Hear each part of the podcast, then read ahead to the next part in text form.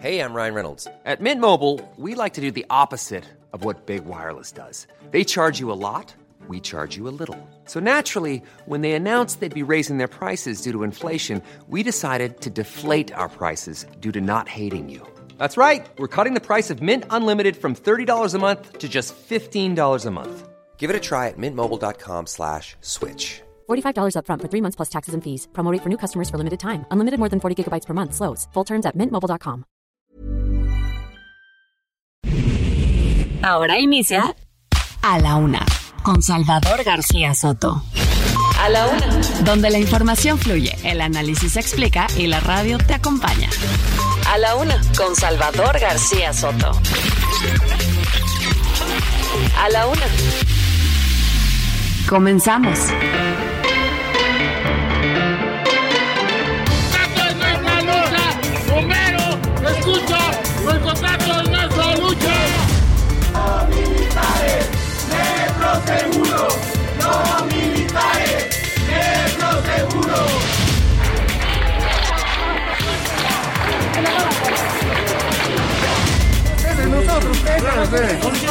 No, pues si le estamos, disparando.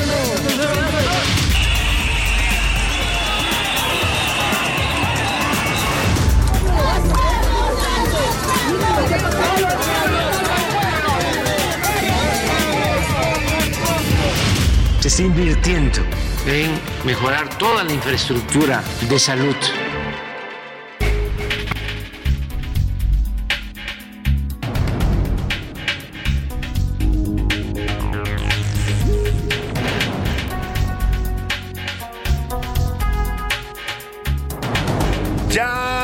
Las 2 de la tarde en punto, perdóneme, la 1 de la tarde en punto en el centro de la República. Andamos adelantando el reloj, pero no, apenas es la 1 y justo a esta hora estamos comenzando a la 1 este espacio informativo que hacemos para usted todos los días a esta hora del día. Ya lo sabe, estamos listos aquí en esta cabina, en estos estudios centrales del Heraldo Radio para informarle para entretenerle también y para acompañarle en esta parte de su día. En este jueves 19 de enero estamos acercándonos ya al fin de semana y también a la última decena del mes de enero. Ve qué rápido se pasa el tiempo, a veces lo decimos como un lugar común, pero la realidad es que el, el tiempo pasa rápido, hay que aprovecharlo, hay que aprovechar cada momento, no desperdiciar nuestro valioso tiempo. Vamos a tener un programa con mucha información, con temas importantes que le vamos a estar llevando en las siguientes dos horas, lo más importante de lo que ha, ocurrido en el mundo, en el país y aquí en, por supuesto, en la capital y también en el resto de la República. Se lo vamos a estar reportando aquí en este espacio. Soy Salvador García Soto, a nombre de todo este equipo de profesionales que me acompaña, les saludo con gusto en este jueves, jueves un poco templado en la Ciudad de México. ¿eh? Hay sol, pero está fresco el clima, 22 grados centígrados la temperatura, se espera una mínima de 6 para hoy por la tarde. Baja muy rápido la temperatura, tenemos sol entre las sol, digamos fuerte, entre las 11 y las 3 de la tarde y a partir de las 4 empieza otra vez a, a, pues a bajar la temperatura. Y bueno, vamos a estar conversando con usted de temas importantes, pero antes déjeme desearle, como siempre lo hago y lo hago de corazón, que su día vaya marchando bien, que este jueves vaya pues saliendo bien para usted todos los eh, temas que tenga pendientes, sus trabajos, sus, sus tareas, sus eh, objetivos para este día se vayan cumpliendo. y si hay obstáculos, si hay problemas, ánimo, ánimo que nos queda todavía la mitad de este día y lo que nos resta para el fin de semana, que ya casi llega, para resolver cualquier situación adversa. Saludamos con gusto a todas las ciudades que sintonizan el Heraldo Radio, amigos de toda la República, un abrazo afectuoso y también a los que nos escuchan en los Estados Unidos, les mandamos un abrazo afectuoso desde aquí, desde Avenida Los Insurgentes Sur 1271, aquí por los rumbos de la colonia del Valle. Aquí se ubican los estudios del Heraldo Radio y desde aquí saludamos a toda la República Mexicana donde nos escuchan, desde Tijuana, Baja California, hasta Tuxtla Gutiérrez, Chiapas. Muchos saludos en la frontera norte y casi frontera sur, Tuxtla Gutiérrez. A Chilpancingo Guerrero también le mandamos un abrazo afectuoso a todos los amigos guerrerenses. A la gente de Yucatán, también allá al sureste mexicano, en Mérida nos escuchan en la Ciudad Blanca. A la gente de Oaxaca, capital, también muchos saludos afectuosos a, lo, a también a los oaxaqueños del Istmo, a los ismeños les mandamos también abrazos, que allá suena también el Heraldo Radio, a la gente de Tampico, Tamaulipas, allá en el Golfo de México, y al otro lado, al noroeste de la República, está la comarca lagunera, la laguna. Le mandamos saludos a toda la gente que nos escucha en los distintos municipios de esta zona conurbada en los estados de Coahuila y Durango. Por supuesto, saludamos a toda la gente de Monterrey, Nuevo León, allá en la Sultana del Norte, a la gente de Guadalajara, Jalisco, en la Perla Tapatía, y aquí a los amigos que nos escuchan en la Ciudad de México, a todos los que van en este momento manejando en el tráfico y nos van sintonizando. Muchos saludos, paciencia, paciencia, porque no sé por qué razón, y no sé si usted lo ha notado, pero los jueves se han vuelto el día más complicado del tráfico en la Ciudad de México. Antes nos solíamos decir que eran los viernes, ¿no? Y los viernes suelen ser cuando es quincena, pero los jueves ya, todos los jueves eh, aparece, no sé si circulen más autos, habría que ver estadísticamente con esto del no circula, pero lo que sí es un hecho es que la circulación se vuelve muy complicada, así es que ánimo a todos los que están circulando por las avenidas, las calles, los baches de la Ciudad de México, tengan paciencia, no se desesperen, también a los que nos escuchan en el tráfico de Guadalajara, Monterrey, de la comarca, de todas las ciudades donde están en este momento manejando, a la gente que nos está escuchando en casita, ya a punto disponiéndose a, definir el menú del día, ya comprando los ingredientes, los preparativos, a los que están trabajando en la oficina, les mandamos saludos afectuosos, a los que trabajan desde casa, a todos los que están sintonizando en este momento el Heraldo Radio, ya sea a través de la radio o a través de las redes sociales, ya sabe que también, además de escucharnos, pues en el radio, puede sintonizarnos en distintas plataformas digitales, empezando por la del Heraldo, el heraldo.com.mx, ahí se mete usted a nuestro sitio online y ahí hay una pestaña que dice Heraldo Radio en vivo y ahí nos va a encontrar en este momento. También en Twitter estamos transmitiendo en vivo, en Facebook, en eh, todas las redes sociales, en por supuesto en Radio, en distintas plataformas también que nos transmiten eh, a través de, de eh, estos temas digitales. Les mandamos saludos a todos, a la app también TuneIn, a iHeartRadio, a los podcasts, a Spotify, que también ahí se escucha el Heraldo Radio y, nos, y además puede escucharnos una vez que haya terminado el programa. A todos, también los que nos ven aquí en la cabina, que tenemos una camarita que está transmitiendo todo lo que aquí sucede. A veces hacemos cosas pues no tan, tan visibles, ¿no? Porque finalmente esto es radio, pero pues están, eh, transmitimos también en vivo la imagen de este programa. Bueno, dicho esto, vámonos a los temas que le tengo preparados en este jueves. Antes le adelanto que voy a tener boletos para los Pumas, un buen partido de la Liga MX, Pumas contra León en la Liga MX este domingo a las 12 del día en el Estadio Universitario, ahí en CEU. Estése pendiente porque más adelante le voy a dar la dinámica para que se lleve estos pases dobles que vamos a regalar para ir a ver a los Pumas en este torneo que, recién arranca en la Liga MX. Por lo pronto, viral, ocho adolescentes de una secundaria han resultado intoxicados luego de tomar diazepam,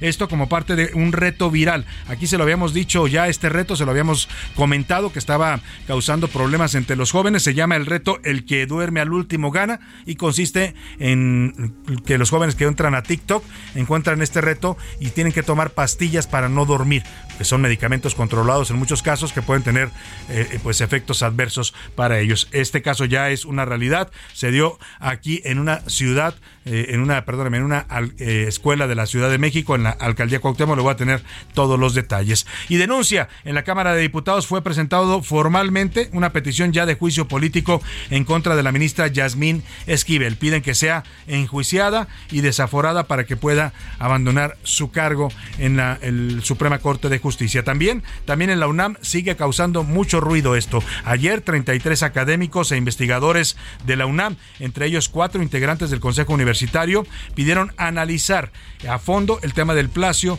del plagio, perdóneme, de la tesis de la ministra Yasmín Esquivel. Le piden a la Comisión de Honor y Justicia que le cancele el título. Dicen los académicos, muchos de ellos bastante respetados, que la UNAM no ha querido entrarle al tema y cuestionan al abogado general al haber dicho que no había materia ni normatividad para sancionar y, eh, digamos, eh, invalidar el título de Yasmín Esquivel. Es fuerte la carta, se la voy a tener todos los detalles y vamos a, platicar con algunos de los firmantes. Y revés, nueva suspensión en contra del tramo 5 del tren Maya. Ambientalistas del colectivo Selva Meltren obtuvieron esta medida cautelar por parte de un juez que obliga a detener las obras en la zona de Playa del Carmen. Están prácticamente devastando esta zona de selva con esta obra del presidente López Obrador y bueno, los jueces le dan este amparo porque dicen que no hay uso de suelo para eh, cambiar esta zona forestal. En la segunda hora le voy a contar el aumento del precio de la tortilla. Oiga, en tres años las tortillas han subido casi 50%.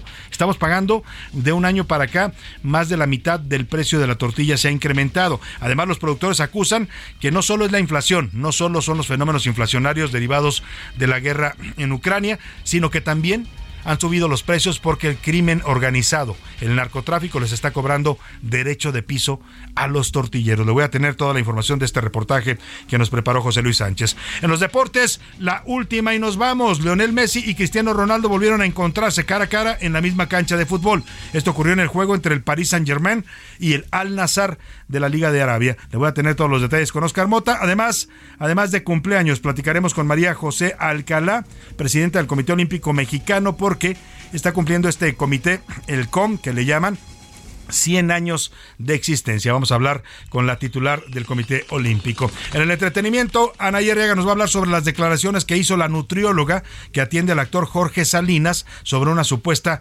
infidelidad de este actor, que por cierto están estrenando telenovela con él en Televisa. Por ahí vi muy originales, ya sabe, las televisoras con sus títulos le pusieron Perdona nuestros pecados, una cosa así, ¿no? Como el Padre Nuestro. Bueno, así se llama la telenovela. Bueno, vamos a tener todos estos temas aquí en A la Una, así es que quédese con nosotros, infórmese, pase un buen rato y sobre todo permítanos ser parte de su día a día. Para que usted participe en este programa, como siempre lo hace, le hago las preguntas de este día.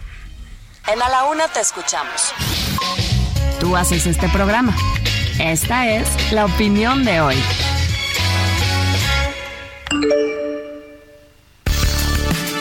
Y le tengo temas interesantes para comentar y debatir el día de hoy. Primero, tiene que ver con el escándalo todavía del plagio de la ministra Yasmín Esquivel. Este tema que pues sigue dando de qué hablar, ¿eh? y yo creo que lo va a dar por mucho tiempo, sobre todo mientras no haya pues una acción, mientras no se defina realmente qué fue lo que pasó y si la ministra incurrió en plagio eh, y tiene derecho a estar en donde está, ¿no? porque es ministra de la Suprema Corte de Justicia de este país. Ayer 33 académicos e investigadores de la Universidad Nacional Autónoma de México, varios de ellos, por lo menos cuatro, que integran el Consejo Universitario de la UNAM, es la máxima instancia de gobierno en esta universidad pública, pidieron que se analice a fondo, que se vuelva a analizar a fondo el tema del plagio en el que incurrió la exalumna Yasmín Esquivel Moza. Le piden a la Comisión de Honor y Justicia de este Consejo que eliminen el título de Yasmín Esquivel por haber adquirido de manera fraudulenta su título. Desmienten al abogado general de la UNAM al haber dicho que no hay normatividad para anularle el título y advierten que si la universidad y, y el Consejo Universitario no proceden en este tema y toman una decisión ejemplar, todos los títulos profesionales que han emitido la UNAM en sus mm, décadas de historia, eh, bueno, desde que era la universidad, la Real Universidad Pontificia, dicen que todos estos títulos perderían credibilidad porque la UNAM estaría abonando a la cultura de la ilegalidad. Fuerte la carta, le voy a tener los detalles y vamos a platicar con algunos de los firmantes. Por lo pronto, la pregunta que le formulo eh, sobre este tema es, ¿usted cree que es sobre el contenido de esta carta, ¿usted cree que le doy tres opciones para que me conteste. Tienen razón los académicos, la UNAM sí tiene que anular el título. Dos, el rector y el abogado ya dijeron que no hay manera de proceder en este tema. O de plano, como ya dicen algunos en redes sociales, al rector Graue le tiembla la mano. Esa es la tercera opción que le doy para que me conteste. Y el segundo tema que le pongo sobre la mesa ocho menores de edad, ocho estudiantes de una secundaria en la alcaldía Cuauhtémoc, aquí en la Ciudad de México, han resultado intoxicados con diazepam. Esto se acaba de presentar el día de hoy, después de haber jugado un reto viral en redes sociales, en TikTok, que se llama El que se duerma pierde. Usted qué tanto está al pendiente de lo que sus hijos hacen en redes sociales, porque hay este tipo de juegos, retos, que son lo, lo menos grave, porque también hay, por supuesto, eh, trata de personas, hay abusos, hay asesinatos que han ocurrido eh, a, través de las redes sociales que contactan a los menores de edad. Bueno, yo le pregunto qué tanto usted está al pendiente, sabe qué están haciendo sus hijos en redes sociales. Le doy tres opciones para que me responda. Muy al pendiente, yo uso los controles parentales y siempre sé lo que están viendo. O de plano, yo no me meto, respeto su privacidad. O trato de dialogar con ellos y les alerto los, de los peligros, porque también es una buena vía hablar de lo que está pasando en las redes y alertarlos para que no caigan en estos juegos o en estos peligros. O de plano, yo no entiendo nada de redes sociales, por lo tanto, ni siquiera sé qué es lo que hacen mis hijos en las redes. Son las opciones que le doy para que me responda a estas preguntas, son los temas que le pongo sobre la mesa. Usted tiene la mejor opinión como siempre y nos la puede mandar al 5518 41 51 99. Y ahora sí, vámonos al resumen de noticias porque esto, como el jueves y casi, casi el fin de semana, ya comenzó. Simulación. Integrantes del sistema local anticorrupción de la Ciudad de México denunciaron que durante el 2023 el presupuesto que solicitaron para trabajar no lo recibieron, por lo que sus tareas se ven obstaculizadas. El futuro. La industria nacional de autopartes prevé que durante este año la producción de autos eléctricos en la región de América del Norte crezca en 73%. Despacito. Las inversiones petroleras en México sufrieron una desaceleración a partir de septiembre del año pasado a más de 3 mil millones de dólares a poco más de 900 millones. Armamento.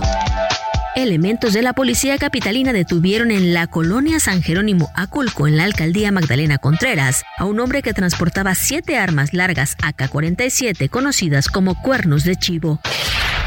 Procesados. Ocho personas relacionadas al ataque en contra del periodista Ciro Gómez Leiva fueron vinculadas a proceso y se les fue dictada prisión preventiva. Vencida. La primera ministra de Nueva Zelanda, Jacinda Ardern, renunció este jueves al puesto debido a que no se sintió lo suficientemente lista para desempeñar el cargo. Una de la tarde con 15 minutos. Interesante esto último que nos comentaba Laura Mendiola, esta renuncia que se da por esta funcionaria que dice que no está preparada para asumir el cargo y decide renunciar. Oiga, es un caso atípico. En México hemos hablado mucho de eso. Pues ahí está la ministra Yasmín Esquivel. Eh, eh, perdóneme, no, no ocurrió en México, ocurrió con razón, ya decía yo, ¿no? Era muy, muy bonito para ser verdad. Ocurrió en Nueva Zelanda, ahora me va a dar los datos José Luis Sánchez. Eh, lo que le decía, en otros países es común que pase esto. Y no, no, no solo en países desarrollados, ¿eh?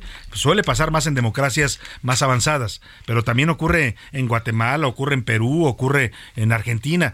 En México hay una cultura de los funcionarios en los que se aferran, se, se agarran literalmente, perdóneme la, la metáfora, como perros al hueso, ¿no? Y no lo sueltan y no lo sueltan, aunque les exhiban, mira, pero robaste, mira, pero plagiaste, mira, pero no, pero yo no voy a renunciar. ¿Dónde fue esto, José Luis, esta renuncia por, por esta funcionaria pública que dijo yo no tengo capacidad y mejor dejo el cargo? Así es, Salvador, buenas tardes. Se trata de Jacinda Arden. Ella hasta el próximo 7 de febrero será la primer ministra de Nueva Zelanda y todo se da en una convención, Salvador, el día de ayer con el, miembros de su partido. Ella llegó al cargo el año pasado al conocer toda la carga de trabajo y todos los problemas que tiene Nueva Zelanda, como otras partes del mundo y sobre todo de Europa, viven con temas energéticos, de inflación y demás, la señora dijo, oigan, yo no puedo, me rebasa en cuanto a mi sapiencia y en cuanto a mis capacidades, así que con el dolor de mi corazón, pero en favor de mi país, dejo el puesto para que una persona que tenga las capacidades sea a cargo del país. Imagínate que en México hubiéramos tenido presidentes con ese con esa calidad moral y ética o con esa honestidad para decir no tengo capacidad, no merezco estar en este cargo. Imagine usted cuántos de los presidentes que conocemos de la historia hubieran tenido que renunciar. Empezando por pues, pues, pues ya, sabe usted quién. Ya no le voy a decir. Pero bueno, en fin, ahí dejamos el tema. Vámonos ahora sí a esta noticia que causa conmoción. Aquí le habíamos alertado, fíjese, apenas al, lunes, si mal lo recuerdo, abordamos este tema de este reto viral que estaba surgiendo en TikTok. Le dimos toda la información para que estuviera este alerta con sus hijos, sobre todo los jóvenes y adolescentes, porque estaban cayendo en este reto viral en TikTok que se llama El que se duerma pierde están llamando a los jóvenes a que tomen pastillas para no dormirse, pastillas que son medicamentos controlados o, para dormir. Eh, eh, el asunto es que tomen medicamentos pues que provoquen el sueño, pero que no se duerman. Entonces es algo totalmente absurdo, pues, pero así son los retos virales y el riesgo es que estos medicamentos en muchos casos son medicamentos controlados que tienen sustancias eh, muy tóxicas. Bueno, pues ya pasó el primer caso que se da a conocer aquí en la Ciudad de México, en la Escuela Secundaria Francisco y Madero número 26, en la colonia San Rafael, en la alcaldía Cuauhtémoc, hay por lo menos 10 eh, jóvenes que están intoxicados por haber consumido diazepam, pastillas de diazepam para no dormirse y tratar de ganar este reto. Vamos hasta ahí, hasta este plantel escolar donde ocurre, ocurre esta situación con este reto viral y ahí se encuentra nuestro reportero Israel Lorenzana. ¿Cómo estás Israel? Cuéntanos qué está pasando en esta secundaria número 26 ahí en la colonia Cuauhtémoc. Buenas tardes. Salvador, muchísimas gracias Pues fíjate que por lo menos 10 menores resultaron intoxicados por ingerir medicamentos controlados derivados del clonazepam. Esto en el interior de la secundaria 26 Francisco y Madero, ubicada en la calle Rosas Moreno de la colonia San Rafael, aquí en la alcaldía Cuauhtémoc. Las primeras versiones, Salvador, señalan que los estudiantes se intoxicaron con el medicamento en el interior de la secundaria, por ello se activaron los servicios de emergencia, personal de la Secretaría de Seguridad Ciudadana y del Escuadrón de Rescate y Urgencias Médicas acudieron y trasladaron a tres de los menores a un hospital particular muy cerca del Monumento a la Revolución, donde en estos momentos son valorados y atendidos por un médico. Salvador, vamos a escuchar a una abuelita de uno de los alumnos que estudia en este plantel. Vamos a escuchar lo que nos dijo.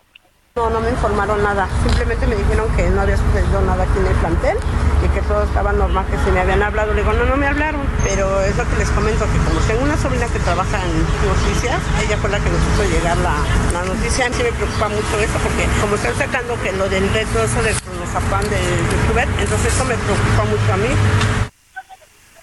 Salvador, también hasta el lugar llegó el subsecretario de Participación Ciudadana, Pablo Vázquez, quien es el subsecretario de la Secretaría de Seguridad Ciudadana, también habló para los medios de comunicación. Vamos a escuchar lo que nos dijo Salvador actuó conforme a protocolo, eh, se, está, se está revisando el caso, los servicios de emergencia respondieron de manera inmediata y de manera preventiva, como siempre, el personal de seguridad escolar, también del sector Ángel están presentes. Son, alumnos de, secundaria, menores de edad, todos vamos eh, obviamente a tratar con mucha, mucho respeto y sigilo los, los datos de los, de los menores. No tenemos información al respecto sobre la razón, simplemente eh, lo que ocurrió. Pues Salvador, hasta el momento no hay información oficial al respecto si se trata de un reto viral en el cual los alumnos hayan querido participar. Lo que sí es evidente, bueno, pues están siendo valorados tres de los alumnos en el interior de un hospital particular aquí en la zona de la colonia tabacalera. Salvador García Soto, es la información que te tengo. Muchas gracias, Israel Lorenzana. Pues las escuelas siempre se deslindan, ¿no? Bueno, en realidad, pues la escuela no, no, seguramente no tiene que ver con esto, pero si los jóvenes consumieron estas pastillas dentro de la escuela, pues sí, sí tendrían por lo menos que darle una explicación a los padres. Ahí sí es un tema delicado y vamos a estar muy pendientes, Israel Lorenzana, de lo que suceda con este tema. Por lo pronto te agradezco mucho tu reporte. Seguimos al pendiente. Buenas tardes. Muy buenas tardes a Israel Lorenzana. Pues ahí está, tenga mucho cuidado. Ya le habíamos alertado de este reto viral que se llama El que se duerma pierde. Esté atento usted y hable con sus hijos, ¿no? Es lo más importante siempre en estos casos es el diálogo, es advertirles, oye, está pasando esto, no se te ocurra hacer esa tontería, porque es una tontería. Toman pastillas para provocarse eh, el sueño y luego no se, no se deben dormir. Y el que aguante más es el que gana. Claro, mientras toman las pastillas, pues son pastillas que son medicamentos controlados en muchos casos que les pueden provocar eh, efectos secundarios. Vamos a estar muy pendientes de la evolución de estos jóvenes que están internados en este momento. Se los llevaron en ambulancias de ahí de esta escuela número 26 en la colonia San Rafael, aquí en la Ciudad de México.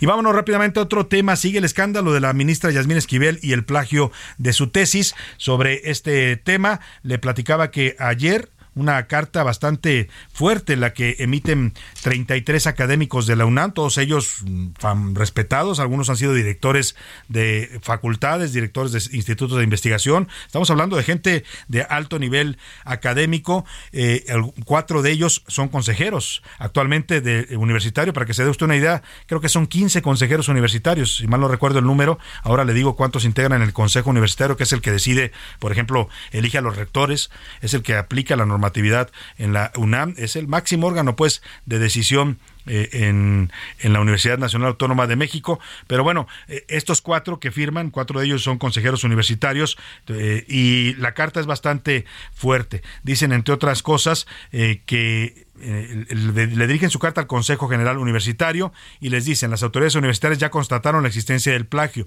lo que implica que no se cumplieron los requisitos para la titulación de la licenciada en Derecho Yasmín Esquivel Moza exigibles en 1987. Dicen, Yasmín Esquivel no solo incumplió con los requisitos esenciales para su titulación, sino que cometió un delito y luego aseguran los académicos en otra parte de esta carta, es falso que la UNAM no cuente con los mecanismos necesarios para anular el título obtenido de forma fraudulenta. Dicen que les parece muy extraña la actuación del abogado general de la UNAM, Alfredo Sánchez, porque le dicen pues que no no hay él dijo que no había materia, que no había eh, normatividad para eliminar el título o para eh, invalidarlo y, los académicos dicen todo lo contrario. Rematan en su carta, pedimos a la Comisión de Honor y Justicia intervenir y aplicar las sanciones de invalidación del título que ostenta Yasmín Esquivel. Eh, de no hacerlo, ponen en riesgo la credibilidad de los títulos que han expedido hasta ahora la universidad. Vamos con Elia Castillo que nos habla de esta carta. Muy buenas tardes, Elia, cuéntame. No, perdóneme, Elia Castillo nos cuenta del abogado que pidió ayer un juicio político eh, contra la ministra Yasmín Esquivel en la Cámara de Diputados.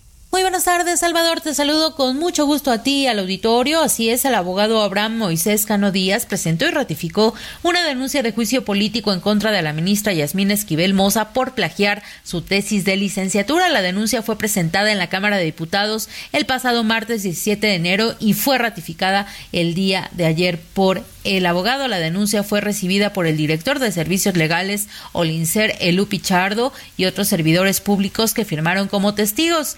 Ya quedó presentada y ratificada la denuncia de juicio político en contra de la ministra Yasmín Esquivel por el plagio de su tesis. Ahora el balón está en la cancha de la Cámara de Diputados.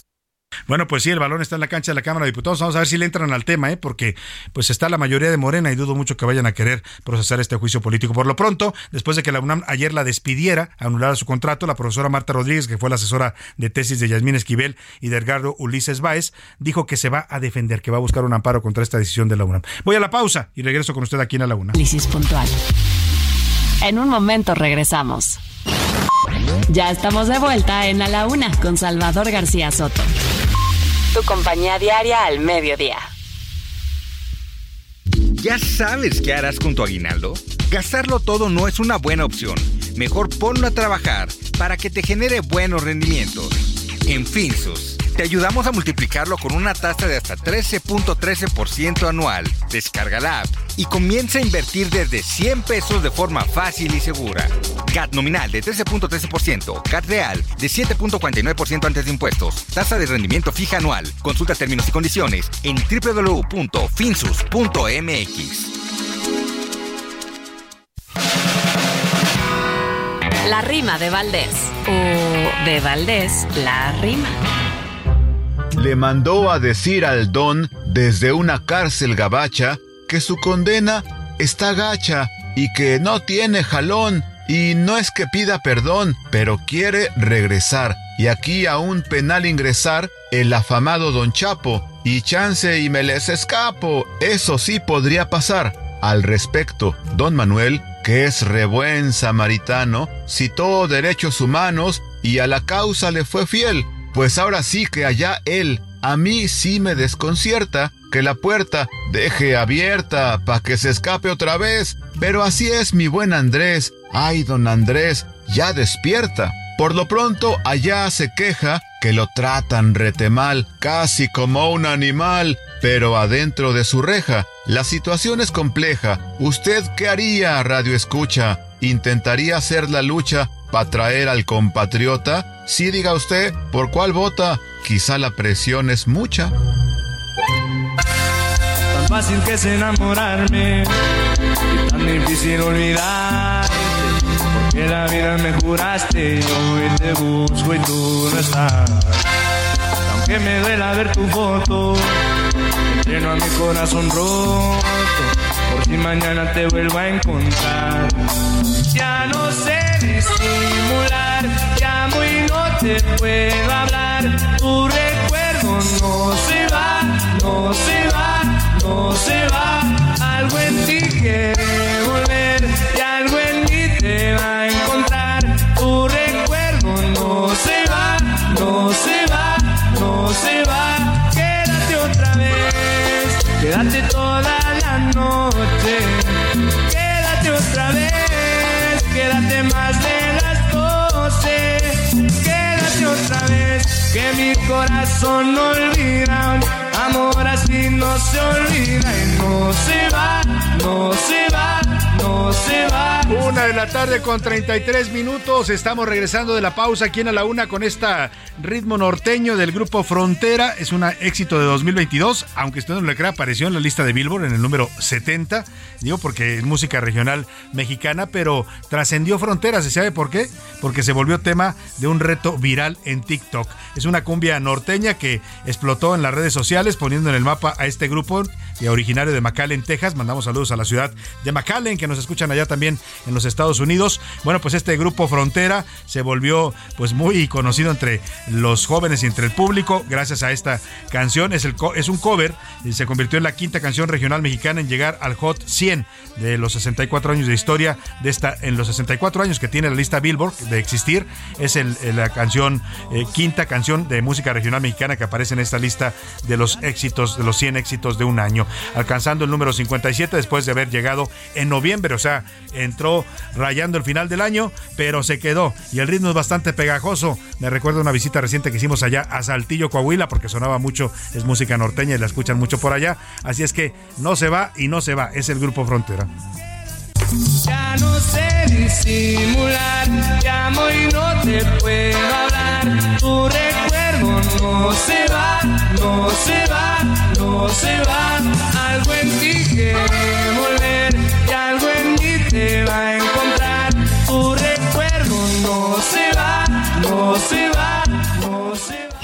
A la una, con Salvador García Soto. Una de la tarde con 34 minutos y vamos rápidamente hasta la zona de Río San Joaquín, una avenida importante aquí en la alcaldía Miguel Hidalgo, en la Ciudad de México.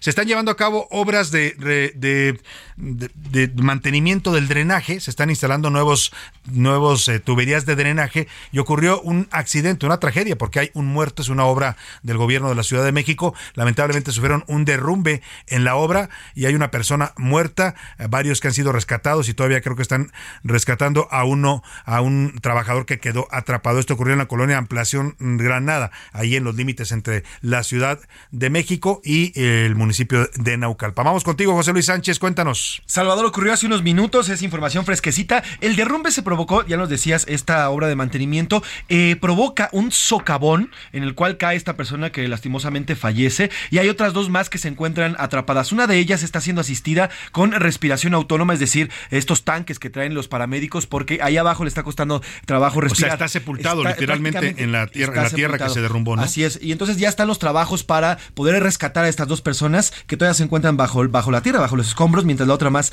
ya falleció. Hay cierres en esta zona, Salvador, en Avenida Río San Joaquín, en Avenida Lomas de Sotelo, hasta Ferrocarril de Cuernavaca está cerrado debido a las obras para el rescate de estas tres personas. Y bueno, pues un Tomen usted en cuenta, si transita por esa zona, es la zona que va desde Polanco hacia la salida al Toreo, que es la, esta a donde se boca esta avenida Río San Joaquín que llega al periférico y en esa zona está muy afectada por esta, este accidente que ocurrió en esta obra de drenaje. Oye, qué drama, ¿eh? ahora que me narrabas que le están metiendo un respirador para que pueda respirar, eh, yo eh, no sé usted, pero es uno de mis, de mis eh, temores más fuertes que, que, usted sepultado vivo, ¿no? Que no pueda respirar, imagínese tener encima la tierra.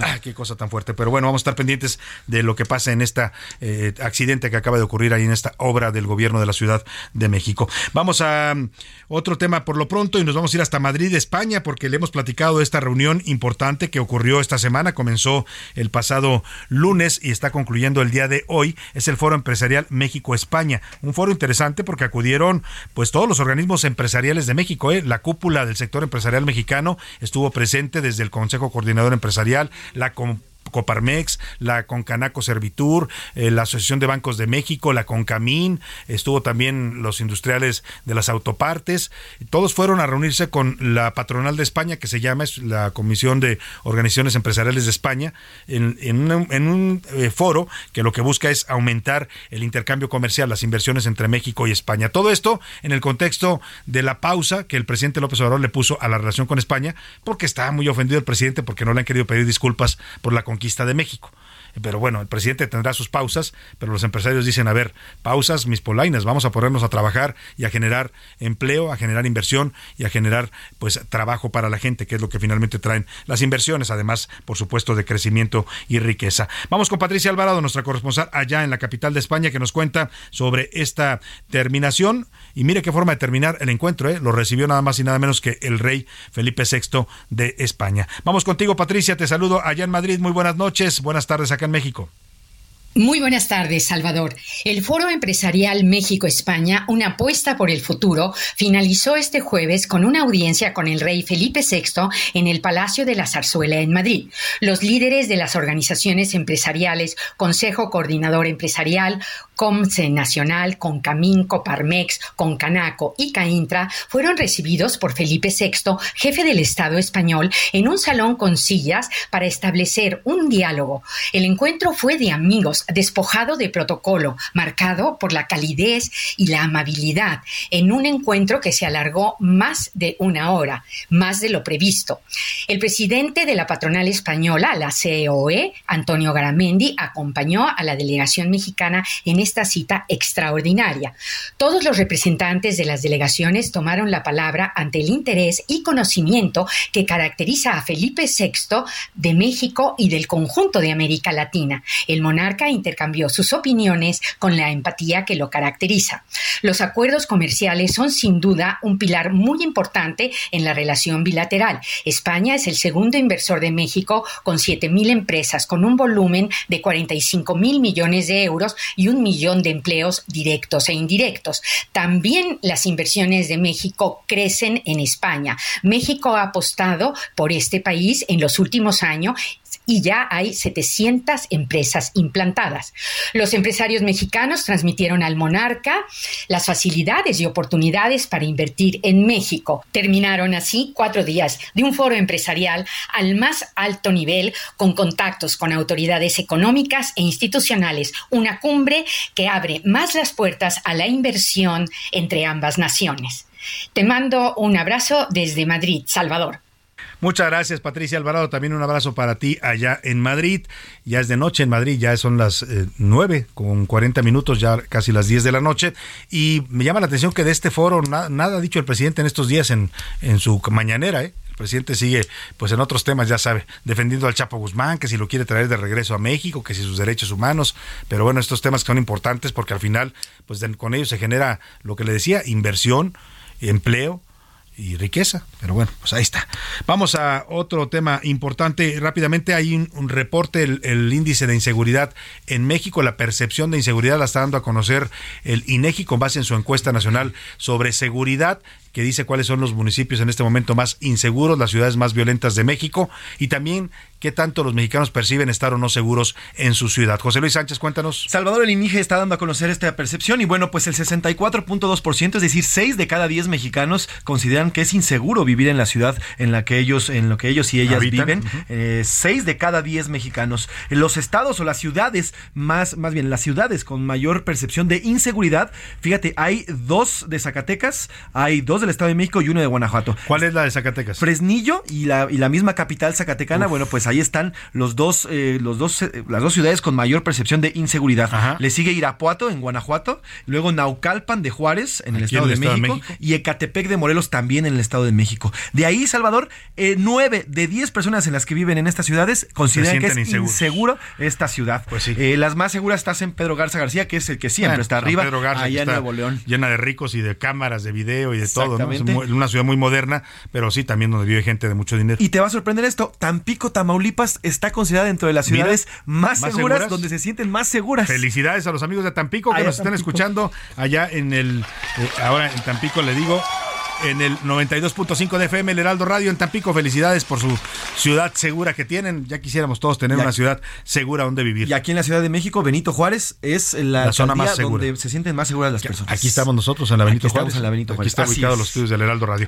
bueno, gracias José Luis. Vamos a otro tema muy importante. Ya le adelantaba y es una de las preguntas que le formulamos el día de hoy para que usted opine y participe sobre esta carta, una carta interesante, fuerte en su contenido que firman 33 académicos investigadores, consejeros universitarios de la UNAM, todos ellos con una trayectoria muy respetable, reconocidos a nivel nacional e internacional, en la que le piden al Consejo eh, Universitario pues que tome en sus manos este asunto eh, del plagio de la eh, exalumna Yasmín Esquivel Moza en su tesis, que dijo el rector Enrique Graue y, la, y el abogado general y también el Comité de Integridad de la FES de Aragón, pues que sí, sí es un plagio, ya lo reconocieron, pero que no pueden hacer nada porque no hay normatividad. Bueno, estos académicos dicen lo contrario, exigen que se cumplan principios universitarios y se le retire el título a la licenciada en Derecho Yasmín Esquivel Moza por haberlo obtenido de manera delictiva y fraudulenta. Voy a platicar de esta carta que ha hecho mucho ruido y mucho que ha causado mucho revuelo en los medios y en las redes sociales porque pues está diciendo la UNAM no puede evadir algo tan evidente y tan delicado con la maestra Gabriela Delgado Ballesteros. Ella es integrante del Consejo Universitario de la UNAM, investigadora asociada y maestra en psicología clínica. ¿Cómo está, maestra? Qué gusto saludarla. Muy buenas tardes. Buenas tardes, Salvador. Muchísimas gracias por la entrevista. Al contrario, gracias a usted por tomarnos esta llamada. Eh, leíamos con atención la carta, los razonamientos y los argumentos que esgrimen estos 33 firmantes, entre ellos usted, y lo que ustedes dicen es, la UNAM no puede dejar pasar esto porque estaría poniendo en riesgo pues la credibilidad y la imagen de todos los universitarios y de la propia universidad. No solamente eso, Salvador, sería una pérdida de confianza en una de las instituciones autónomas de nuestro país porque es nacional y en ese sentido no estamos solamente hablando de los aspectos legales sino también de la legitimidad y la legitimidad es parte de la ética y es parte de la vida cotidiana de eh, la ciudadanía. Hay un párrafo que me llamó mucho la atención donde ustedes eh, citan al abogado general de la UNAM que eh, emitió este dictamen en donde dice que no encontró ninguna normatividad para poderle eh, invalidar el título a Yasmín Esquivel porque pues ocurrió hace veintitantos años. ustedes dicen que esto no se sostiene.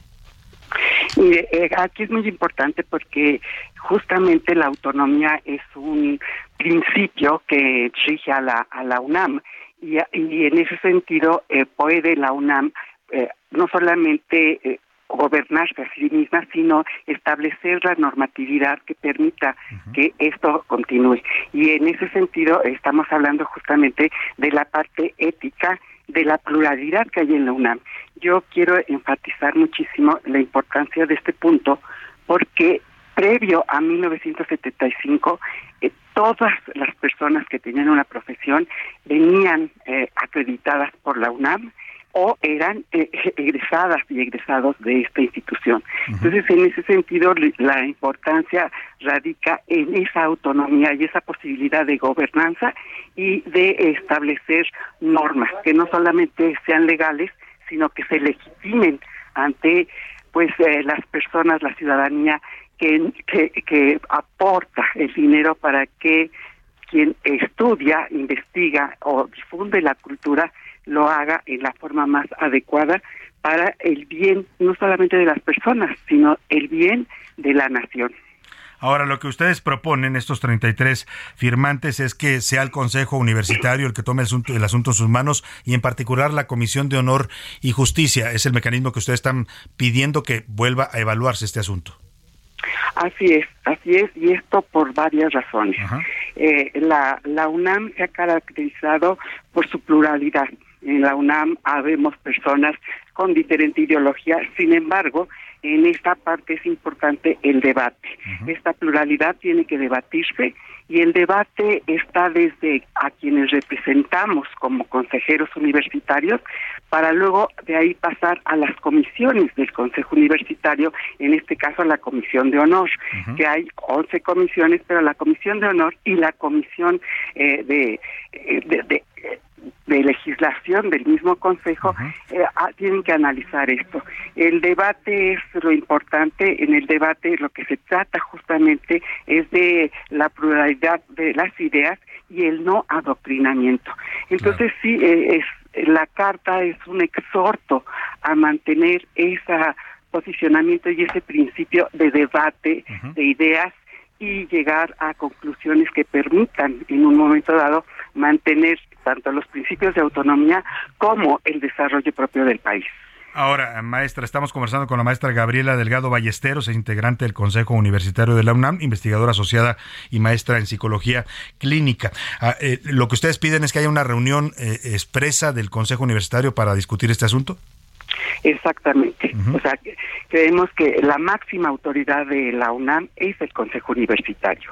Y el Consejo Universitario justamente lo que hace es, a partir de sus comisiones y a partir de sus representados, pues analizar las situaciones que permitan esta autonomía.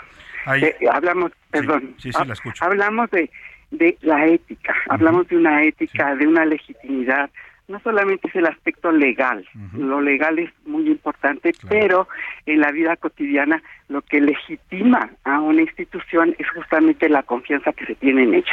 Y a una institución que ustedes lo dicen en su carta es fundamental para, para todo el país, para los mexicanos. Eh, y hablan ustedes, por ejemplo, de una de las labores principales que hace la UNAM, que es difundir la cultura. Y lo que cuestionan es si se deja pasar esto y no se hace nada, estarían difundiendo ahora una cultura de la ilegalidad.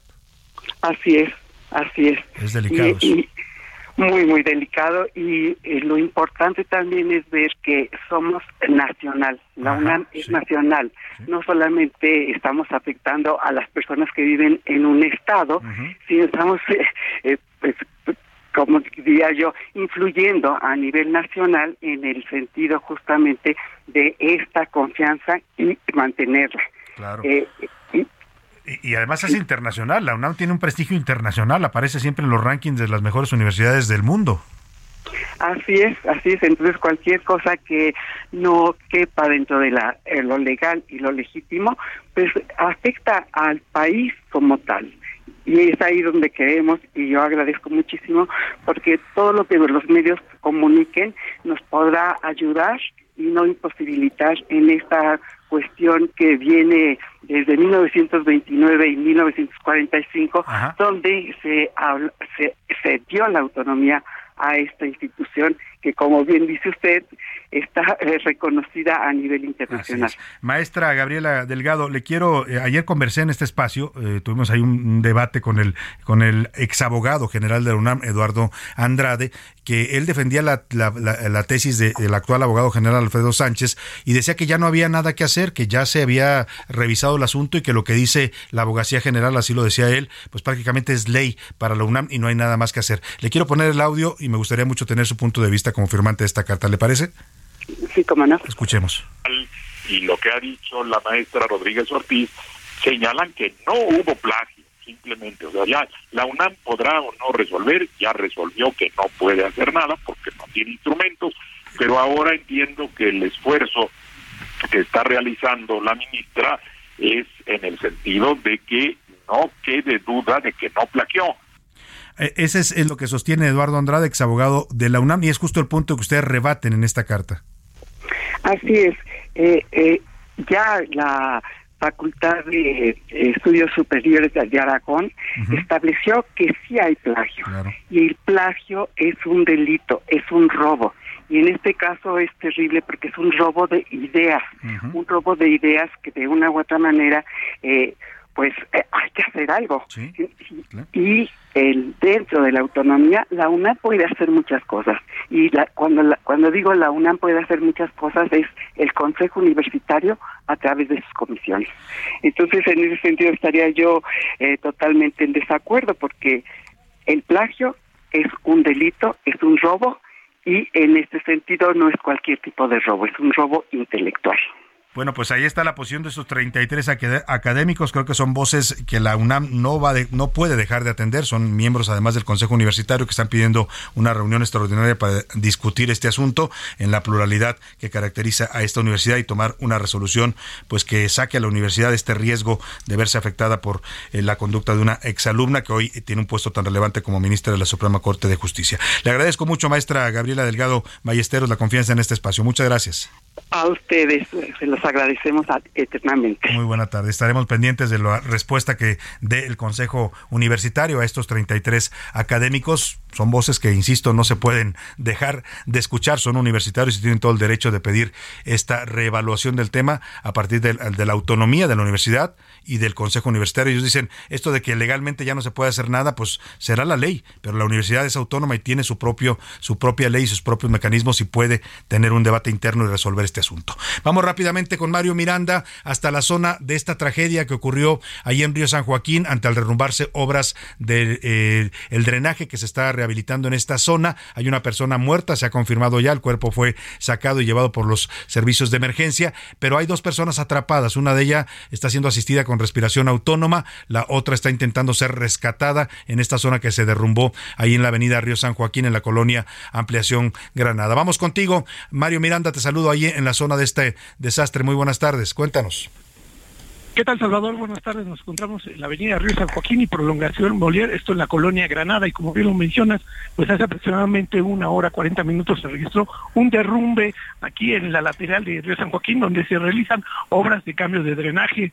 Estas obras pues abarcan desde casi desde el periférico hasta este punto, están realizando esas obras, y lamentablemente tenemos el fallecimiento de una persona que quedó abajo de los escombros por parte de este derrumbo que hubo de tierra y quedaron enterradas varias personas, varios trabajadores uno de ellos perdió la vida, ya rescataron a cinco trabajadores con vida y hasta el momento continúan trabajando los equipos de emergencia como bomberos y protección civil quienes están pues tratando de realizar las labores de rescate. Todavía hay dos trabajadores que se encuentran al interior debajo de los escombros y el personal de protección civil y bomberos están realizando los trabajos para rescatar a estas personas. También ya en este lugar se encuentran pues equipos del peritaje de, de la Fiscalía General de Justicia, así como elementos de la Secretaría de Seguridad Ciudadana quienes han acordonado toda esta área para evitar que las personas, los curiosos que pasan, se empiezan a parar aquí a tratar de ver. También tenemos cerrada la vialidad sobre el río San Joaquín. Esto en dirección hacia el centro está totalmente cerrada, Salvador. Atentos, Mario, a ver si se pueden rescatar a estas personas. Estaremos contigo al pendiente de este accidente. Muchas gracias, Mario. Te agradezco el reporte. Buenas tardes. Vamos a la pausa con música para despedir la primera hora. La canción se llama There Better Be a Mirror Ball. Es mejor que haya una bola de cristal. La cantan los Arctic Monkey y es de la lista de éxitos del 2022. Don't get emotional. That ain't like you. Yesterday's still leaking through.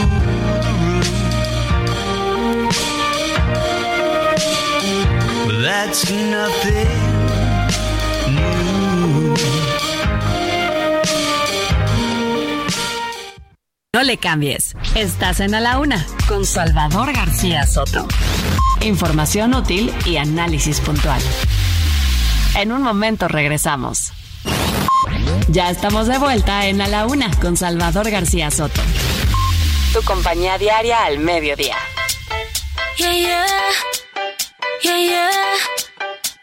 Mm, baby, no me llames que yo estoy ocupada, olvidando tus males.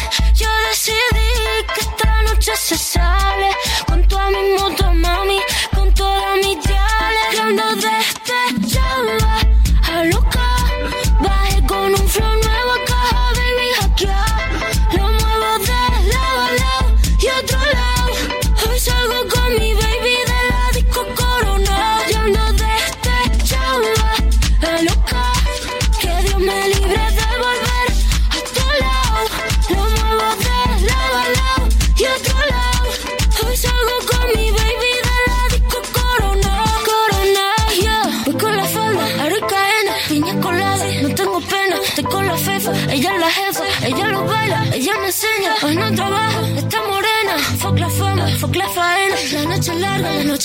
noche está buena. Mambo violento, el fin del problema. Ya son las 2 de la tarde en punto. Ahora sí, las 2 de la tarde en el centro de la República. Y los saludamos con gusto. A esta hora estamos iniciando la segunda hora de a la una y también, por supuesto, la tarde de este jueves 19 de enero. Y lo hacemos de una forma espectacular con este gran ritmo de Rosalía y esta voz que la caracteriza. Despechá se llama la canción. Es de 2022. Un, un tema que fusiona el mambo, el pop, el merengue, tiene un poco de todos estos ritmos y se convirtió en un éxito muy fuerte de la artista catalana que le dio su primera entrada como solista en la lista de Billboard en el Hot 100 de esta prestigiada lista de éxitos del 2022. Así es que póngase a bailar, póngase de buen ánimo en este jueves, ánimo con los problemas. Es Rosalía y Despecha y ahora le cuento lo que le tenemos preparado en esta segunda hora de a la una. Y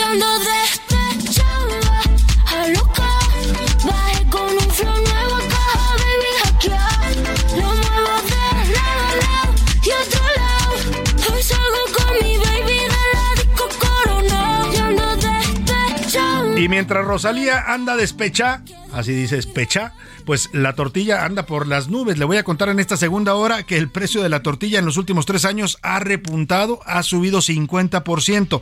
Ya en estos momentos se venden 22 pesos en promedio en la República y se prevé que siga subiendo todavía más en el mes de febrero. Un alimento básico para los mexicanos y es parte de lo que nos está golpeando fuertemente en los bolsillos y la inflación. Pero es interesante porque tenemos un reportaje que nos hizo José Luis Sánchez sobre este tema y no todo es la inflación. ¿eh? La tortilla, como muchos otros productos, no solo por la inflación, también por las extorsiones del crimen organizado, el cobro de derecho de piso. Hoy, por cierto, el presidente habló de este tema del el cobro de derecho de piso a dos mineras canadienses que le denunciaron al presidente. Se reunió, dijo ayer que Mire, parece que la reunión es que son de las cosas que no, no se sabe, ¿no? El presidente, cuando salieron de aquella reunión de la cumbre de Norteamérica, dijo que todavía estaba muy bonito, ¿no? Y luego en la conferencia no dejó hablar ni a Biden ni a Trudeau, se comió el tiempo ahí con una respuesta de 40 minutos. Hoy se sabe, y él mismo lo dijo, que el presidente Justin Trudeau le dio varias quejas que tienen que ver con la seguridad para las eh, empresas canadienses que trabajan en México, entre ellas varias mineras, y le dio quejas como esta, que estaban siendo extorsionadas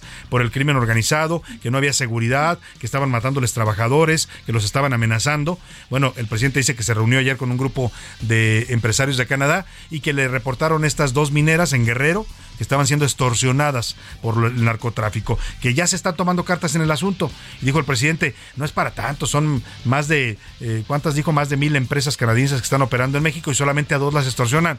Presidente, con que fuera una, ¿eh? Es delicadísimo que extorsionen a una empresa extranjera, también a una mexicana, por supuesto, pero bueno, los mexicanos, pues ya lo sabemos y como dijo, decía la gran Cristina Pacheco, aquí nos tocó vivir, ya sabemos que lamentablemente no hay autoridad, no hay Estado de Derecho y que a cualquier persona en este país la puede extorsionar el crimen organizado. Voy a platicarle de este tema de las tortillas y por supuesto también de lo que dijo el presidente sobre las mineras canadienses y las quejas que recibió del presidente Justin Trudeau.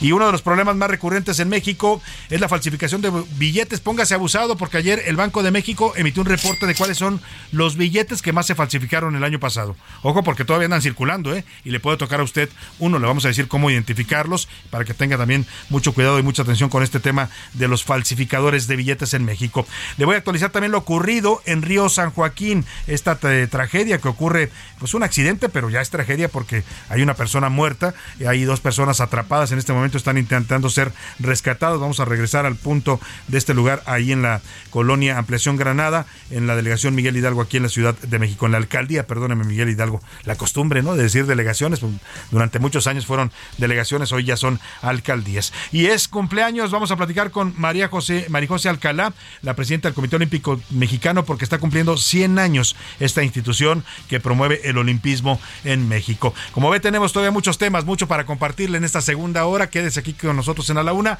No va a encontrar mejor lugar donde informarse y donde pasarla bien en, este, en esta tarde que comienza del jueves.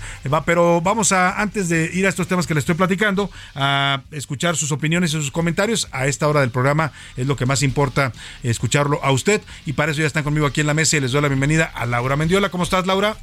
¿Qué tal, Salvador? Muy buenas tardes. ¿Cómo estás, que anda de buen anda de buen mood, Laura, ¿eh? porque pusieron la canción esta de Rosalía y se puso a bailar, traía un pasito ahí es que ya, como dice José Luis, ¿qué culpa tiene el jueves de no ser viernes? Ya, ya, ya casi es el jueves chiquito.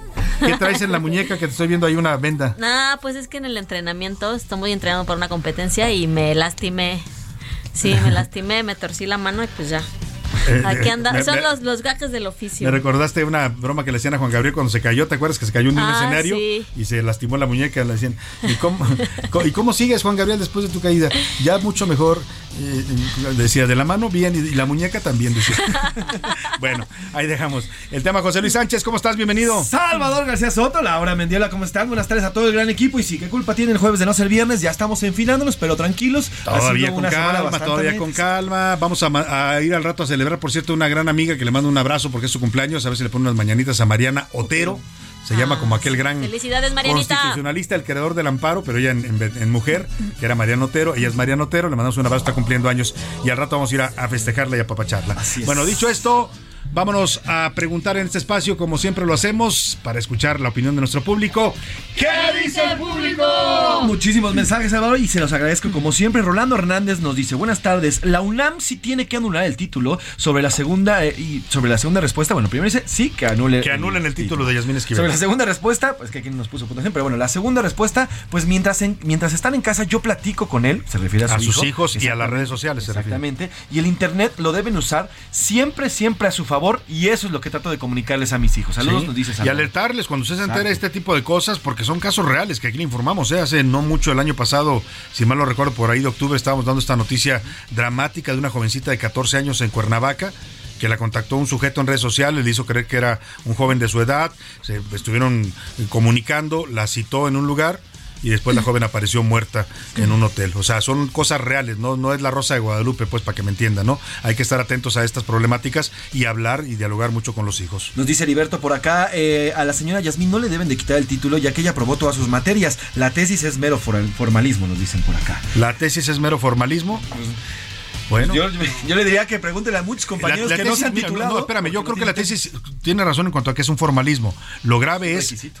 Copiar y robarte una tesis. Eso es un acto de, de falta de ética y de deslealtad, de inmoralidad. Pues eso es lo que se está cuestionando. No, no la, si la tesis era es importante o no. Yo también coincido con muchos que ya no, no deberían pedirte tesis. Es un examen Coincido. profesional, ¿no? Al Pero bueno. final, al final a veces uno ya en la vida profesional nunca Sí. vio lo que estudió. No, no. Yo hice una tesis, fíjate, yo hice una tesis para titularme, una tesina, eh, sobre el manejo de una oficina de comunicación social del, de gobierno, porque trabajaba yo en ese tiempo en una oficina de comunicación social. Pregúntame cuándo volví a, a eso, pues no, nunca. Yo, bueno. yo- mi tesis fue sobre las mujeres reclusas, pero sí, bueno, al final es un reportaje, es diferente, al final, pero Claro. sí es necesario, es la, col- la- A, a la lo que voy es, y tiene razón, a lo mejor es un requisito molesto, pero lo que está cuestionando en este caso es el, el plagio, pues, ¿no? Sobre, o sea, el plagio en cualquiera de sus, robado. el, el- el plagio en cualquiera de sus formas, Sí. pero más aún y me parece por por el tipo de, de personaje en la institución que representa. Por el cargo que hoy tiene. Esa- o sea, por, eh, Y los cargos que ha es- ocupado, porque Yasmín Esquivel antes de ser ministra de Claro. la Obra fue presidente del Tribunal de lo Contencioso Administrativo, o sea, varios años. Es una mujer que ha estado en, en- en cuestiones Aquí jurisdiccionales. no estamos en si sabe o no. No. Porque, porque Ni- ni me- nos menospreciamos queda- su ni carrera, ¿eh? Exacto, claro, que, que- que ha sido muy brillante. No, aquí el asunto es este, este doble discurso. eh, esto, eh, sí, sí creo yo que más allá de, de, de, de decir eh, a cosas partidistas, es decir, híjole, está representando algo, Un poder. un poder de la justicia, ¿no? Nada es la más y justicia, nada menos. nada más y nada menos. O sea, no es, al no es poder, cosa menor. Al poder que, que, eh, emite la legalidad de este país, para que me entienda, cuando ella cometió un acto Exacto. que es a todas luces inmoral, pero también ilegal. ¿eh? El plagio es un, es un delito tipificado también. Y forma parte del colegiado que decide sobre la constitución, que incluso tiene más poder que el presidente de la República. exacto. Y ese es el detalle, ¿no? Pero bueno, nos dice por acá desde Torreón, eh, saludos Salvador, es importante con respecto al reto de quién se duerme, es interesante saber cómo obtuvieron el medicamento, a través de qué medio, porque son medicamentos mira, controlados. buena pregunta. No lo puedes encontrar en cualquier lugar, así que saludos desde Torreón al señor Arnoldo. Bueno, pues seguramente en el mercado negro, porque todas esas sustancias lamentablemente también se trafican en el mercado negro, ¿no? Así es, lo dice- farmacia no te lo venden sin receta, no. a menos que haya corrupción, porque, eh, a ver, yo he querido comprar un antibiótico con, con la receta del doctor que me manda vía digital, porque ahora muchas consultas, y no te la quieren valer, ¿no? Te dicen, no, traiga la física, pues no, pues no, vi- no vi al doctor, me lo consulté por videollamada, pero bueno. Nos dice desde acá Juan Manuel de Iztapalapa, con relación a los estudiantes intoxicados para no dormir, creo que esta es responsabilidad de los padres, ya que son menores de edad y son quienes deben de tener vigilados. Yo, por ejemplo, a mis hijos reviso sus mochilas antes de irse, sé dónde van, sé lo que están haciendo, sé lo que están viendo, ¿por qué? Porque es parte del control, no es una invasión, es parte de No es fácil con estas nuevas generaciones, ¿eh? porque estas nuevas eh, exigen además su privacidad y exigen respeto a sus derechos, pero tu labor como padre es esa, Laura, ¿no? Tienes que ser atento a todas estas situaciones. Desde Tampico nos dicen también por acá, Salvador, así es, aquí nos sentimos un poco más seguros y además estamos felices porque tenemos la playita muy cerca. Saludos, Salvador. Ah, ¿y en dónde? En, allá, en Tampico. ah, claro. Tiene una playa más preciosa que me gusta mucho que se llama, iba a decir como, casi dije como Horacio Villalobos, que le mando un saludo, preciosa, ¿no? Eh, es la playa de Miramar que son playas muy bonitas el día que pueda usted darse una vuelta. Tampico es espectacular, la ciudad es muy bonita y se come bien y las playas también son muy muy bonitas, muy disfrutables y no son nada caras, ¿eh? no son tan caras como otras playas de México. Nos dicen, les mandamos un saludo con, torta de la barda incluida. Ay, qué rica la torta de la barda, saludos. Nos dicen por acá también, buenas tardes señor Salvador, la UNAM debe de quitarle el título a la señora Yasmín y ella por vergüenza debería de renunciar a la Suprema Corte de Justicia. Sobre el tema, nos dice la señora Cristina Rivas, además, bueno, pues los padres tienen que estar cerca de los hijos para ver los juegos y todo lo que se están involucrando. Saludos, Salvador. Sin duda. Nos dice por acá Rodolfo Gutiérrez. Tú bien lo decías, esta semana, Salvador, los niños están llenos, llenos de información, llenos de muchísimas cosas y bombardeados. Hoy, el tema del niño que asesinó con una pistola, el niño que violó a otro jovencito. Y ahora esto, bueno, pues nos muestra de que estamos, estamos desatendiendo a la, eh, a la infancia de nuestro país. Saludos, Salvador. Saludos, muchos saludos para usted. Eh, nos dicen por acá Guillermo Almaraz. Yo escucho, los escucho todos los días. Felicidades por su Gracias, Guillermo. Saludos. Y bueno, pues el tema aquí es, nos dice la, la ministra nos tiene que quitarle el, ¿Título? y además, bueno, pues ella por puro moto propio. Pues ella ya dijo que no, ¿eh? y lo dijo con todas sus letras. No voy a renunciar, no tengo nada que avergonzarme y aquí voy a seguir. En Twitter, ¿qué dice la comunidad en arroba ese García Soto, Laura? Sobre este polémico juego de el que se duerma pierde, ¿usted qué tanto está al pendiente de lo que sus hijos hacen en redes sociales? El 38% nos dice que muy al pendiente, el 10% que respeta la privacidad de sus hijos, el 44% dialoga con ellos y el 9% no entiende las redes. Eh, y sobre eh, el caso de la ministra Yasmil Esquivel y esta carta de 33 académicos e investigadores, ¿qué opina al respecto? El 79% que la UNAM debe quitar el título, el 2% que no hay manera de proceder y el 19% que al rector Graue le tiembla la mano. Eh, ¿Así lo dicen? El 19%. Bueno, el 19%. Pues, pues mira, ahora ya. el, que podría tener, el tema va a rebasar al rector, ¿eh? porque si, si el Consejo Universitario responde a esta carta, que debería ser lo de estos 33 académicos, pues ya el Consejo puede también tomar una decisión eh, propia y autónoma. O sea, más allá de que lo que. Pues me parece que de lo, que decida ya se tardó el Consejo. Ya se tardó, también. me parece. Muy bien. Y aparte recordemos que este año se elige rector, ¿eh? Este año, este año se renueva la rectoría, ¿cierto? Para los este meses de octubre, semana. finales de, mes. y va a estar interesante, ¿eh? Porque pues, hay una pugna interna. La 4T siempre ha querido meterle mano, a la UNAM, en una de esas se van a tratar de apropiarse de la rectoría. Pero más saluditos rápidamente, José Luis. Más saludos, Salvador, nos dicen por acá. Eh, Salvador, eh, yo creo que en el caso de la ministra no es justificación, pero si hubieran pasado 10 años entre una tesis y otra, entonces sí sería diferente. Pero en verdad no se dieron cuenta de que había un plagio, si nada más tenía un año de diferencia. Eso es inverosímil, lo dicen por acá, eh, Salvador. También nos, nos, cuentan por acá, nos dice la señora Juana Rodríguez. Salvador, el hecho de que ayer la maestra, la tutora de la tesis, salía a decir que es su culpa, es nada más taparle el ojo al macho. ¿Por qué no lo dijo desde el inicio? ¿Por qué no desde que empezó este, eh, todo este tema habló desde el inicio la maestra y dijo yo provoqué este, este plagio? Se hubieran evitado muchísimas cosas, así que no lo creo a la maestra, nos dicen por acá. También nos hablan y nos dicen por acá, Salvador, buenas tardes, sobre el tema de la ministra, bueno, la ministra, como bien lo dicen, debería de renunciar por moto propio o por lo menos pedir licencia mientras se resuelve este tema del de, eh, plagio de su tesis. Saludos, Salvador. Y bueno, tenemos muchísimos más comentarios y al ratito le vamos Muchas gracias a todos por comunicarse. Y antes de irnos a platicar con Marijose Alcalá, que ya nos está esperando en la línea, rápidamente le voy a, dar ahora sí la mecánica para que se vaya a ver el Pumas León este domingo a las 12 del día en el Estadio de Ciudad Universitaria, Liga MX. Y la pregunta para que usted se lleve tres pases dobles que vamos a regalar. Oscar Mota, ¿cómo estás? Bienvenido. Facilito, mi querido Salvador García Soto. Muy fácil. A ver, el, torneo apenas está empezando, estamos estirándonos, entonces ¿cuántas victorias tiene Pumas en el torneo? Uy, Oscar. Muy fácil. Es, muy fácil. Qué bueno que no eres maestro porque serías Barco. Oh, estamos, estamos regresando de vacaciones, ya ¿no? está. Empieza a marcar 55 18 41 51 99 y se va a ver a los Pumas este eh, domingo a las 12 del día en el Estadio Ciudad Universitaria. Importante, nombre completo y, su- y su respuesta. Nombre Ponga completo su y nombre respuesta, porque por si no, no podemos darle el pase. Bueno, pues dicho esto, vámonos a hacer así contacto telefónico. Le agradezco que nos haya esperado este minutito aquí en la línea telefónica con Marí José Alcala. Usted la conoce bien, extraordinaria clavadista mexicana, una deportista que puso en alto el nombre de México y hoy preside el Comité Olímpico Mexicano que está cumpliendo sus 100 años de historia. Mari José, qué gusto saludarte. Muy buenas tardes. Al contrario, muchísimas gracias, Salvador. Un honor para mí estar en- eh, con tu audiencia. a la orden. ¿Qué va a hacer el COMP con este con estos 100 años? Aquí está conmigo Oscar Mota, también te saluda, Mari ¿Qué tal? Buenas tardes, María José. Pues seguir trabajando muy fuerte como lo ha hecho en este en estos 100 años. Nosotros, pues el deporte no se para. este, el deporte todo todos los días siempre hay eh, una dinámica fuerte, siempre hay cambios, siempre hay ajustes y bueno, el, el deporte olímpico ya cambió, ya evolucionó y hay que entenderlo y que hay, hay que hacer los ajustes necesarios en el Comité Olímpico Nacional. El día que hay que eh, soplarle a las velitas del pastel, querida María José, es el 23 de abril, pero además por primera ocasión una mujer preside el Comité Olímpico Mexicano. ¿Qué representa para ti recibir, recibir estos, estos honores de la organización? Pues mira, para mí es un gran honor el que yo pueda eh, ser la que festeje o la que le toque apagar junto con todos los que hacemos el Comité Olímpico las velitas número 100.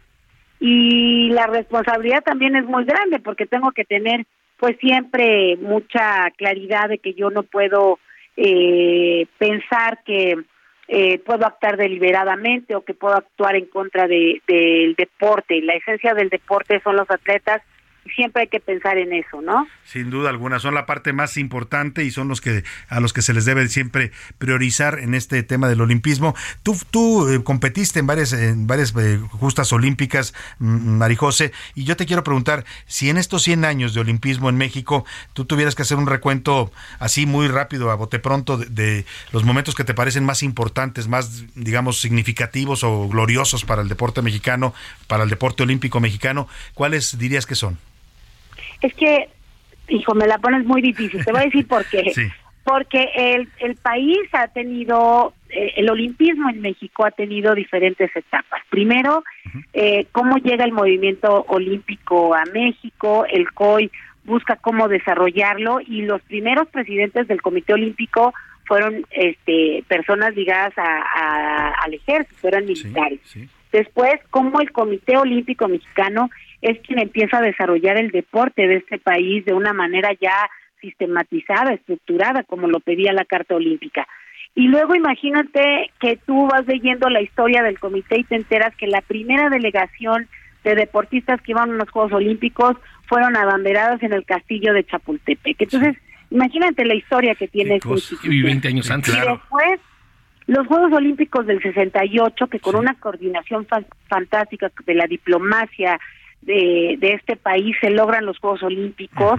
Y los Juegos Olímpicos que fueron una, una posibilidad de desarrollo para, para México. Se, se da a conocer este país con su gran capacidad de organización, con una diferencia enorme a lo que se habían hecho en otros Juegos Olímpicos. Entonces, la cultura que se demostró en ese momento fue maravillosa. Y los movimientos también de tensión que ha tenido este comité cuando en algún momento se ha tenido alguna intervención gubernamental, cuando en algún momento pues ha tenido, cuando entran los cambios radicales en el deporte que se construye o que se implementa ya la Comisión Nacional de Cultura Física y Deporte, que eso fue en el 88, empieza un desarrollo y una sistematización clara del deporte. Pero el movimiento olímpico que le ha dado, en mi parecer, a México siempre, eh, una honorabilidad, un prestigio, un, una, una carta de presentación de los medallistas olímpicos que cada vez que los ves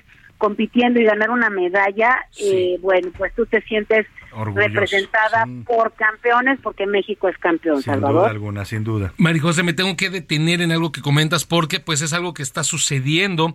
Nos enteramos, y bueno, hablabas obviamente de CONADE, este tema de injerencia eh, eh, gubernamental, lo cual es peligrosísimo porque el Comité Olímpico Internacional puede sancionar a cualquier federación de cualquier país si eh, evalúa nota y se da cuenta que los gobiernos pues, se meten, ¿no? se están metiendo mano. Y nos enteramos el día de ayer, eh, querida Marijose, sobre una reunión que tuvo Ana Gabriela Guevara con algunos clavadistas que estarán enfrentando procesos clasificatorios y le pide por ahí alguna situación con esta con Kirill Todorov, el, anterior eh, eh, presidente. ¿Cuál es tu opinión al respecto de, de, esto que sucedió el día de ayer? Mira, yo ya, yo, bueno, al igual que ustedes me enteré por diferentes notas este, periodísticas, pero también yo recibí la llamada de algunos eh, deportistas y de algunos entrenadores donde desean tener una plática conmigo.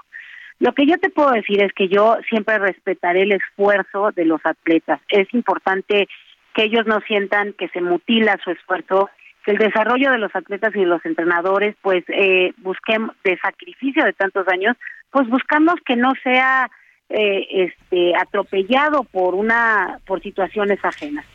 A mí, a mí me cuesta trabajo, de verdad, me cuesta trabajo pensar que, que, la directora de la CONADE, a la cual yo respeto y, admiro por lo que ella fue como atleta, la respeto como la titular de la CONADE, me cuesta trabajo pensar que actuaría en una situación pues que se me hace a mí inmoral. Pero lo que yo creo que es importante es ver cómo podemos buscar una solución a todos los problemas. El tema de la Federación Internacional no lo provocó el Comité Olímpico Mexicano. Ellos tomaron una decisión ya estando en Tokio de que tenían que desconocer al, al presidente en esos momentos porque no tenía una claridad de buena gobernanza, porque no tenía eh, este transparencia y enfrenta un proceso legal.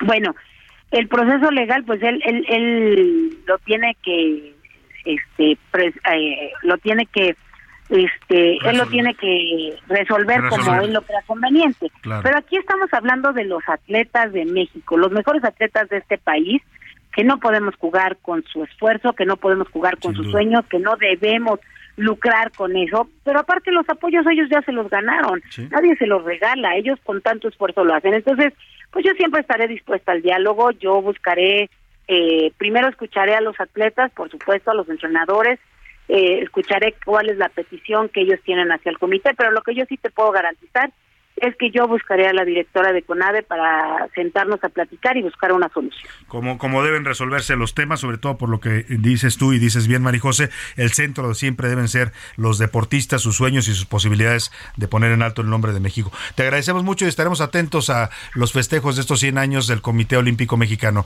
Felicidades y gracias, Marijose.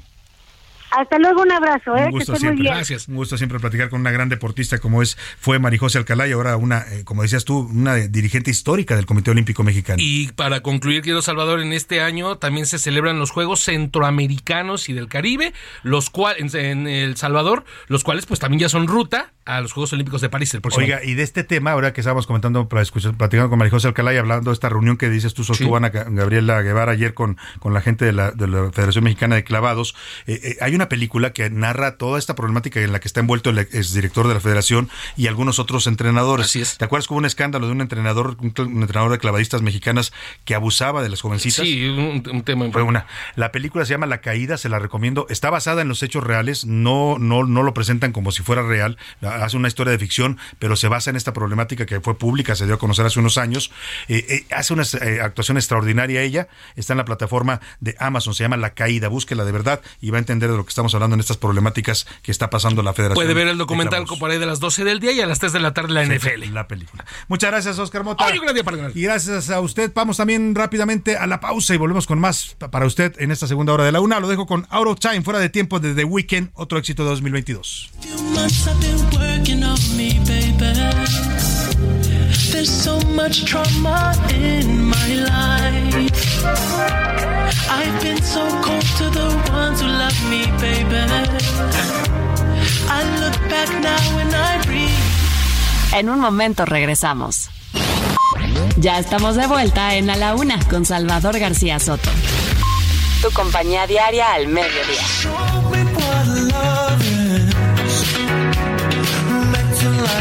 De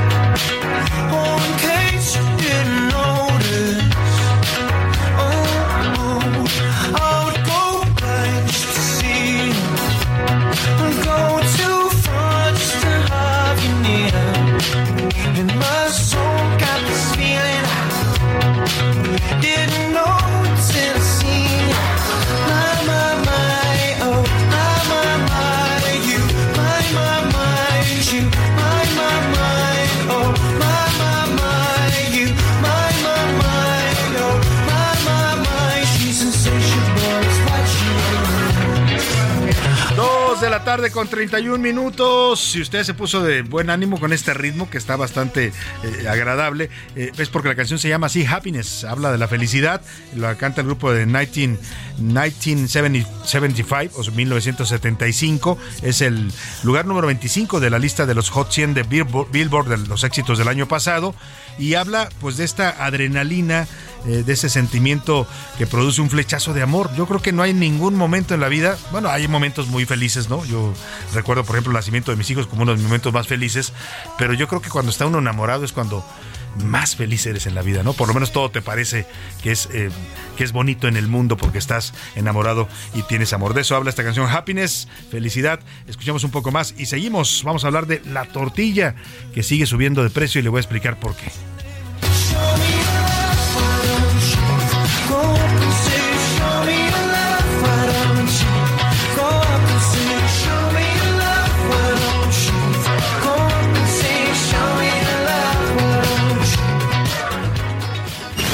A la una, con Salvador García Soto. El ojo público. En A la Una tenemos la visión de los temas que te interesan en voz de personajes de la academia, la política y la sociedad. Hoy escuchamos a Luis Farias Mackay en Buscando Sentido. El ojo público. Muy buenas tardes, Salvador. Hoy los problemas en México no se resuelven, se ocultan tras distracciones y se olvidan. Si bien vemos, es poco lo que podemos decir que haya sido saldado y cerrado. En el camino van quedando en el olvido de la distracción diaria, pendientes que tarde o temprano recuperarán su vigencia y urgencia, pero eso sí, ya en calidad de crisis. Ejemplos, el huachicol, el desabasto de medicinas, el austericidio del aparato de la administración pública, la seguridad o más bien la inseguridad, los desplazados, los migrantes, la educación, los apoyos sociales, los asesinatos de periodistas, lo inservible del AIFA, el decretazo de Nale, los diferendos con nuestros socios comerciales y un muy largo etcétera. Pareciera que vamos en una carrera contra el tiempo de fuga hacia adelante en fuga hacia adelante, pero todo es narrativa y percepción. Todo es conversación pública impuesta y manipulada, ruido, escándalo, distracción, fuegos artificiales. Sin embargo, al igual que los analgésicos que quitan el dolor, es decir, que lo atontan, no resuelven el problema, el problema sigue siendo ahí. Y por eso tarde que temprano, todos estos problemas irresueltos cobrarán factura. Buenas tardes, gracias. A la una, con Salvador García Soto. Bueno, y a esto que se refiere precisamente nuestro colaborador Luis Farías Mackey en su Buscando Sentido aquí en el Ojo Público, esa eh, política de no resolver problemas que no es no tiene que ver solo con el gobierno de López Obrador. Ciertamente en este gobierno han pospuesto muchas soluciones a los problemas, no les dan solución, los van pateando literalmente. Hablamos del tema de las medicinas en el sector público, hablamos de la inseguridad, de la violencia, de la extorsión, del huachicol, que empezamos el sexenio con que ya habían acabado con el huachicol y ayer salen datos fuertísimos de que se está hay más huachicol en este momento que cuando llegó López Obrador al gobierno en 2018. O sea, de ese tamaño es el problema. Y tiene que ver con esto que le voy a platicar, el precio de la tortilla, seguramente usted lo ha eh, pues detectado porque es un producto que consumimos todos los días los mexicanos, se ha estado incrementando, pero de manera consistente. Mire, hay un dato que nos va a comentar ahora José Luis Sánchez en este reportaje que nos preparó. En, tres años, en los últimos tres años, estamos hablando del 2019 a la fecha, el, precio de la tortilla ha aumentado en 50%. Ya se encuentra en 22 pesos en promedio este producto básico para la alimentación de los mexicanos. Las causas, sí la inflación, sí el aumento de los precios del maíz derivado de la guerra en Ucrania, porque Ucrania y Rusia son dos países que producen mucho del maíz que se consume en el mundo, pero también la inseguridad y la violencia. Los tortilleros, y lo va a escuchar usted en esta entrevista que realizó José Luis Sánchez, dicen que también tienen que aumentar el precio porque ellos están siendo extorsionados por el crimen organizado, les cobran derecho de piso, así como lo escucha. Escuchemos este reportaje de nuestro jefe de información, José Luis Sánchez. para mi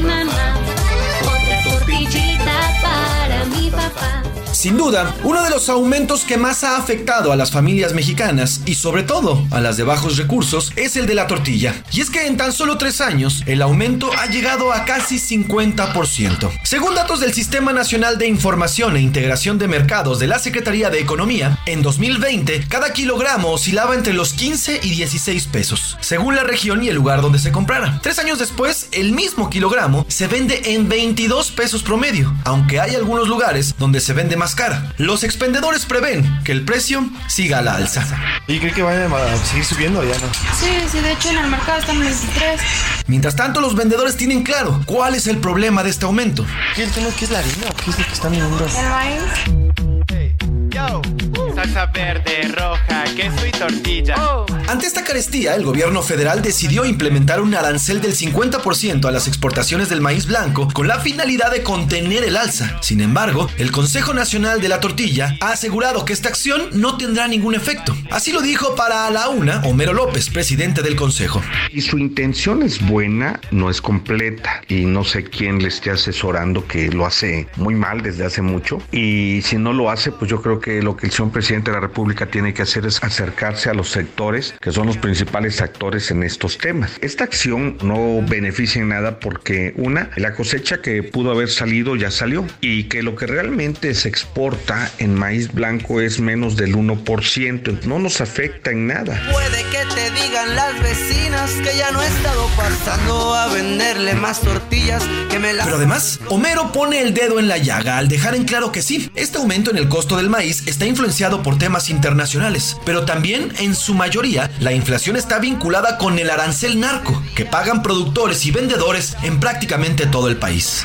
El cobro de piso famoso que ya sabemos que en algunos lugares existen hasta dos, tres grupos delincuenciales que cada uno te cobra a la semana o al mes cierta cantidad y que esto pues se lleva hasta el 80% de tu utilidad. Cuando se detecta que un compañero está recibiendo maíz, se hace presencia de grupos delincuenciales, ¿no? Y los obligan a que por cada tonelada de maíz se pague de 3, ahorita ya supe que hasta 4 mil pesos. Estamos hablando de 160 mil pesos más por cada camión de 40 toneladas. Hay otra figura, estos grupos te dicen, aquí no vas a comprar más maíz más que el que nosotros te suministremos y además lanza un llamado de urgencia.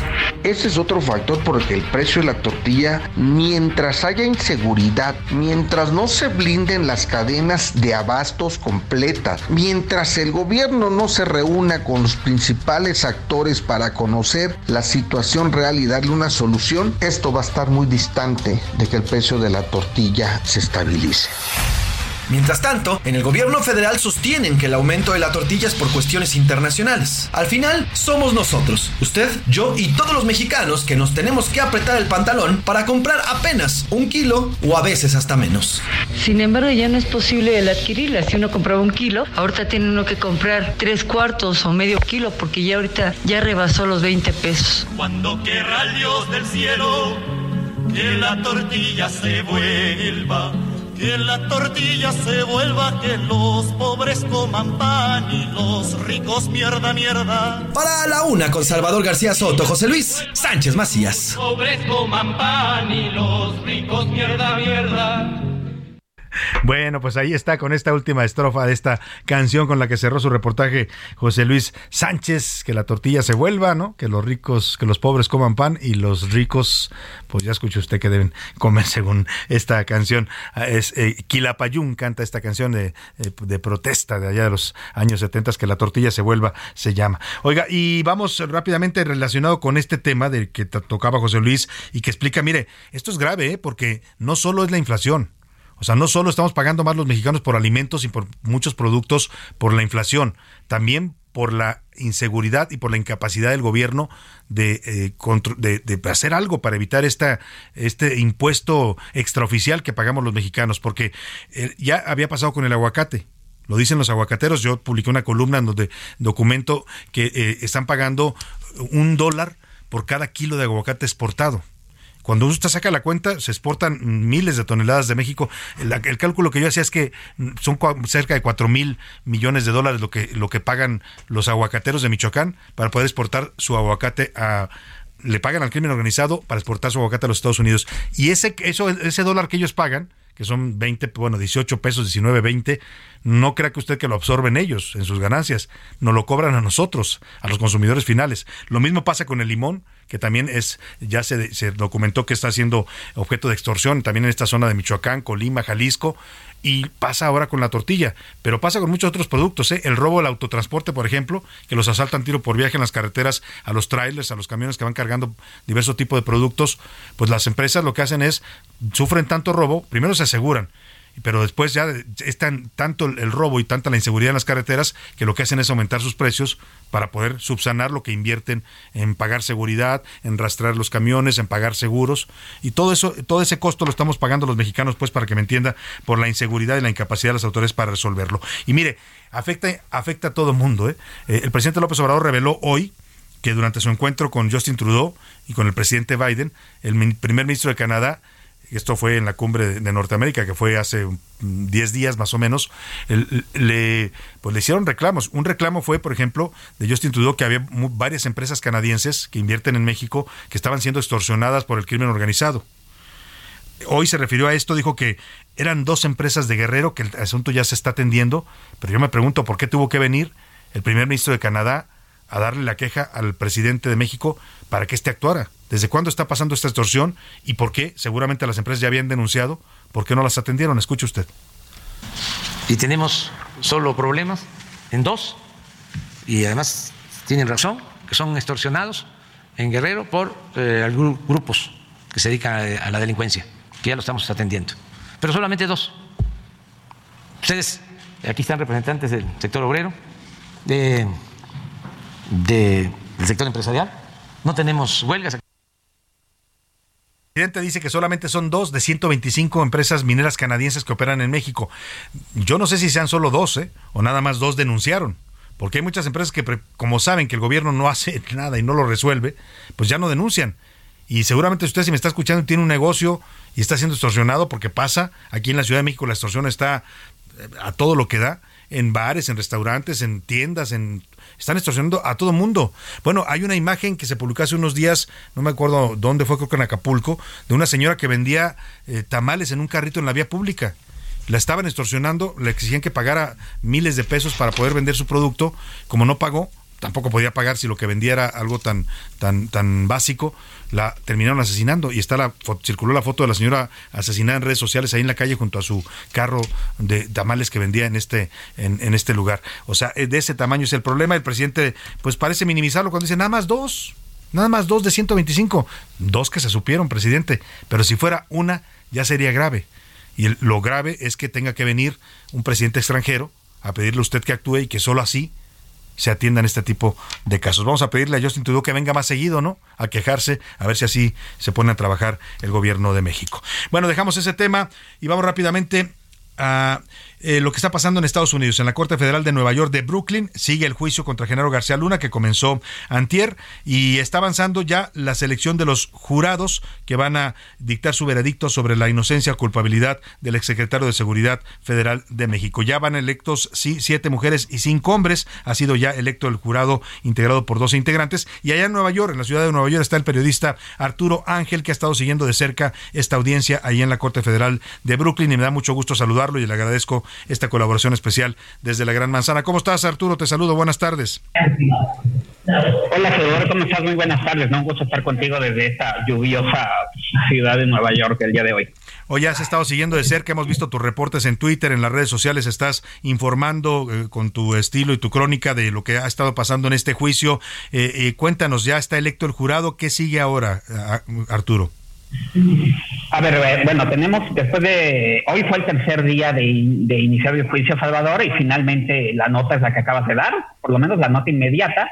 Eh, tenemos ya el jurado eh, seleccionado, los 12 personas, 7 mujeres y 5 hombres que tienen en sus manos la definición de si García Luna será declarado inocente culpable. También se seleccionaron Salvador seis suplentes, tres hombres y tres mujeres que evidentemente estarán eh, eh, listos en caso de que alguno de los jurados se ausente. Em, lo que sí ahora es una breve pausa de solo un día en el caso, que será este viernes, porque inmediatamente el lunes a las 9 de la mañana el juez Brian Cogan eh, ha citado a sesión para que ya se hagan eh, los de, eh, llamados opening statements, las, las eh, la presentación de los alegatos iniciales, Salvador, donde finalmente la Fiscalía dará a conocer a detalle su conclusión de la investigación que pesa sobre García Luna y cómo es que supuestamente García Luna colaboró con el cártel de Sinaloa para introducir cocaína a los Estados Unidos entre el 2001 y 2020. De eso se trata el caso. Vamos a ver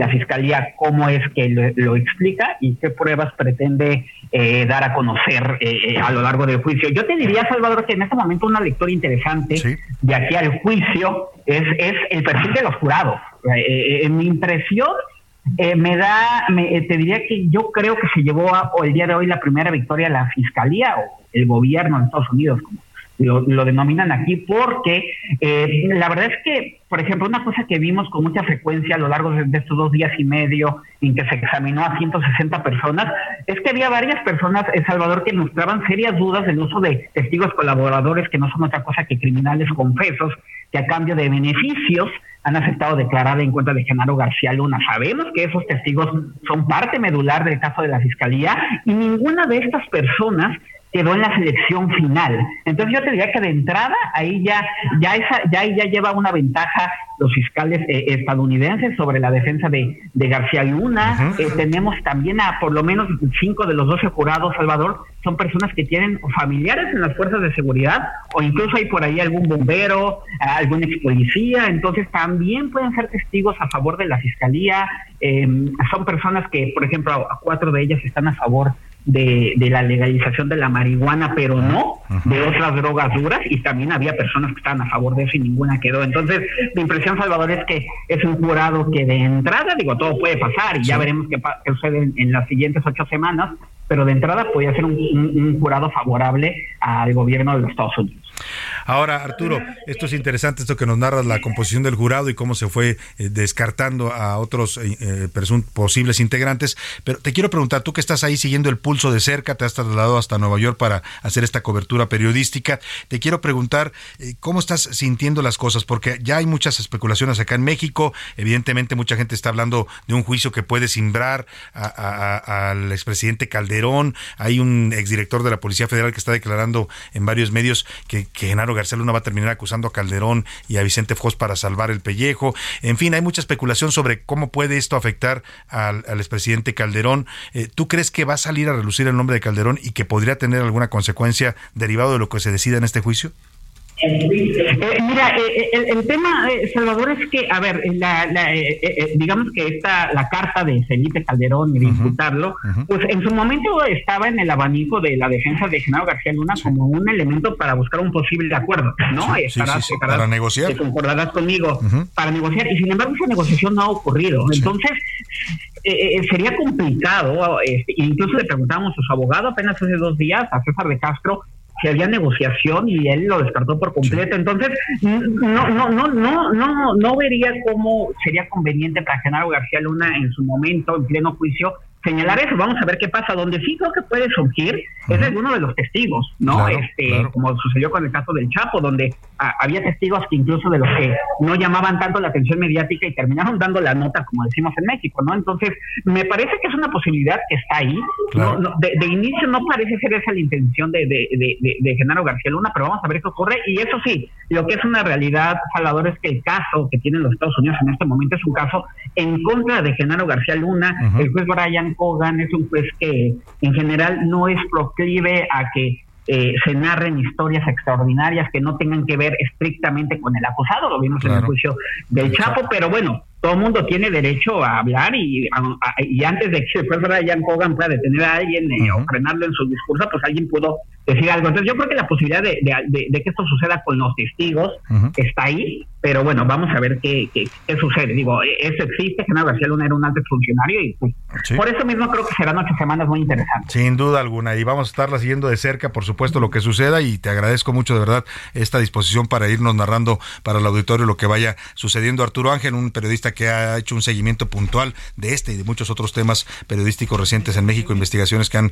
causado también mucho impacto acá en México. Te agradezco Arturo y te mando un abrazo fuerte y estamos en, contacto.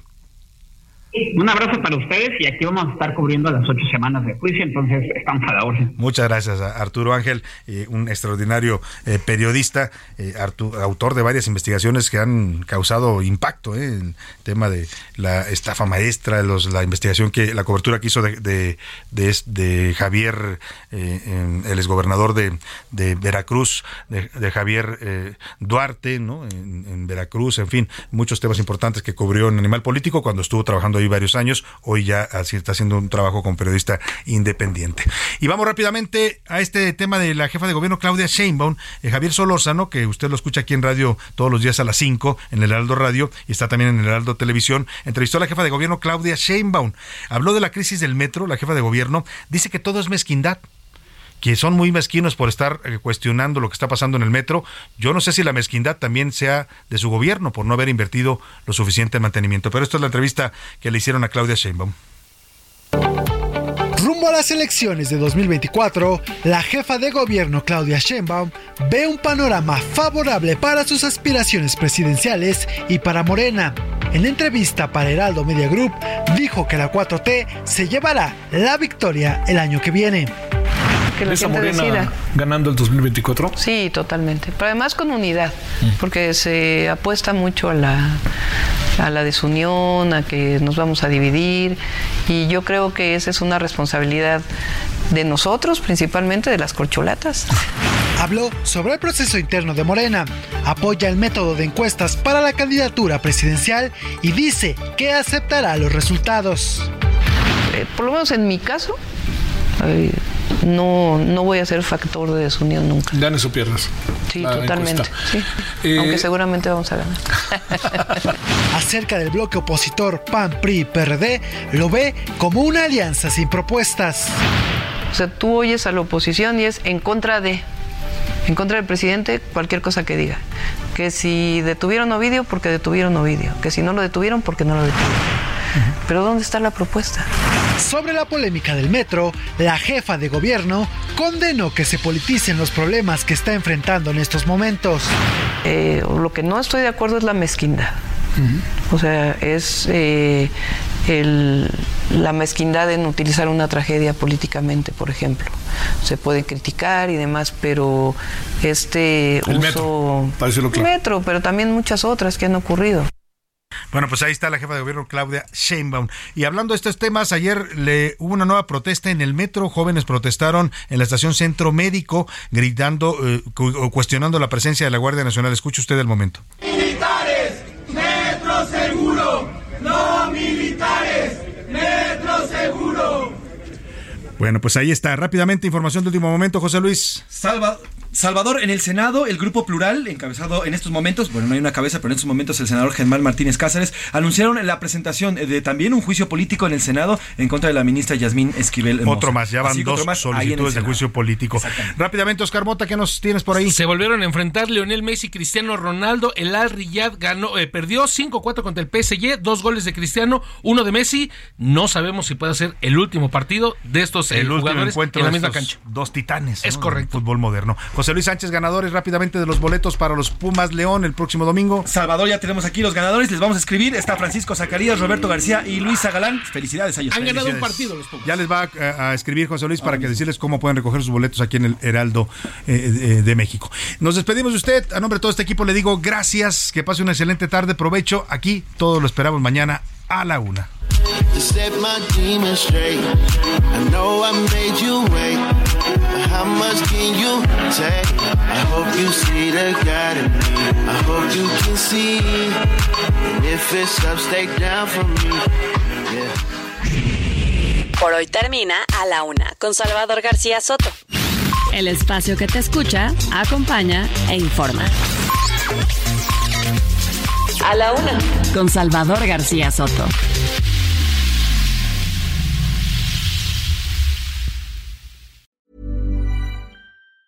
Planning for your next trip? Elevate your travel style with Quince. Quince has all the jet setting essentials you'll want for your next getaway, like European linen, premium luggage options, buttery soft Italian leather bags, and so much more. And is all priced at 50 to 80% less than similar brands.